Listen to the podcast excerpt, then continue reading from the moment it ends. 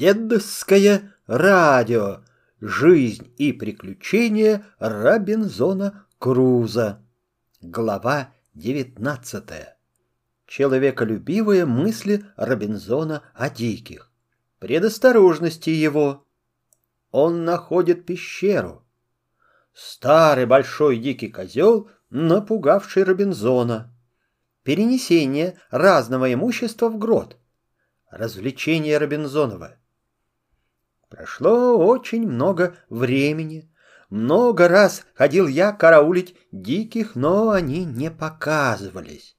Успокоившись несколько, я переменил мысли свои и стал мало-помалу рассуждать о них гораздо благосклоннее. «Какое имею право, — говорил я сам себе, — убивать тех людей, которые сами не виноваты в том, что так дики и бесчеловечны? Есть людей, врагов своих, почитается между ними делом справедливым, и они убеждены в этом с малолетства. У них такой обычай, такие законы. Могу ли я принудить их, чтобы они переменили свои нравы и обычаи и свои убеждения? Сверх того, может легко случиться, что хоть один из них спасется и потом приведет с собой множество своих соотечественников, тогда погибель моя верна. Итак, справедливость и благоразумие требовали, чтобы я не поднимал оружие против диких до тех пор, пока не буду принужден к этому необходимостью для защиты своей жизни я стал по-прежнему вести жизнь уединенную, стараясь, сколько было возможно, скрываться и не показывать никакого признака, что нахожусь на этом острове. Я не стрелял уже более из ружья, не вколачивал гвоздей молотком, ничего не рубил топором, боясь произвести шум, и не разводил огня на таком месте, где его издали заметить было можно. Когда я выходил из дому к табунам своим или по какому другому делу, то всегда брал с собой ружье и два пистолета, которые затыкал за пояс, а на боку привешивал востро отточенную саблю без ножен. Я каждую минуту готов был к обороне.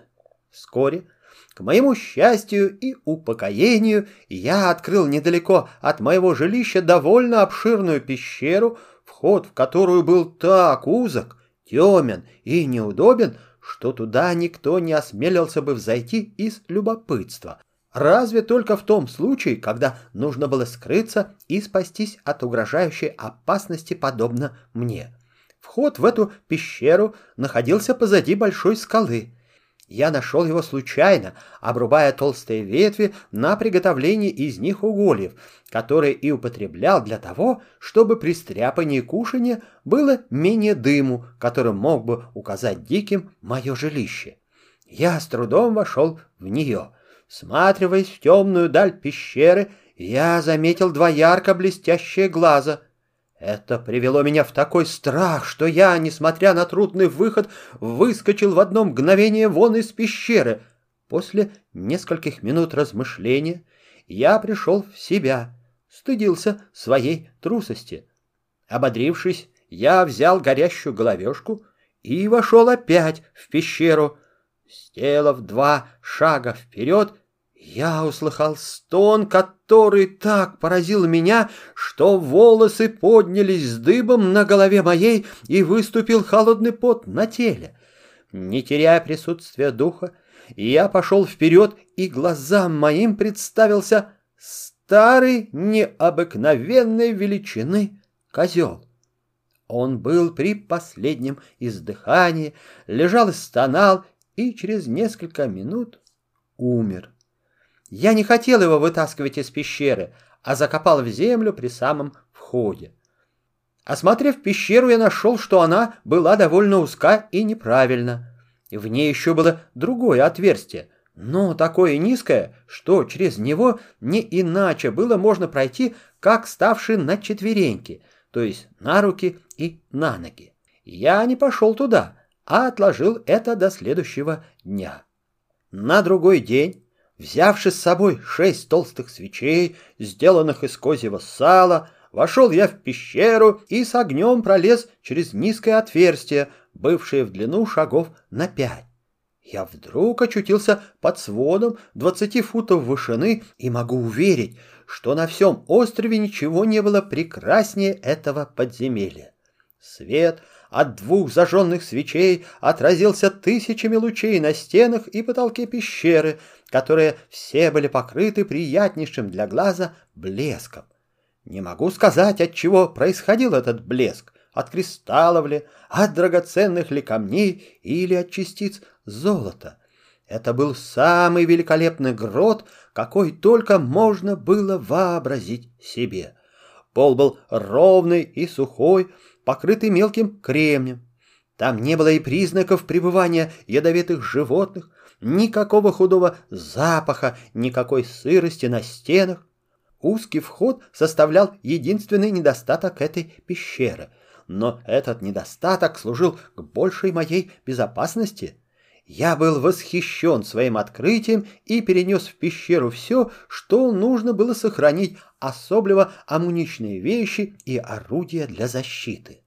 В теперешнем моем положении я сравнивал себя с древними гигантами, которые обитали в неприступных пещерах. Здесь я мог скрываться, если дикие нападут на меня и будут преследовать и выгонять меня из моих старых укреплений. Силою почти невозможно было взять меня. В это время шел двадцать третий год моего пребывания на острове. Я привык жить на нем, и если бы не страх от диких, то я бы с радостью провел дни моей жизни и умер бы в этом гроте, в котором дал могилу бедному старому козлу.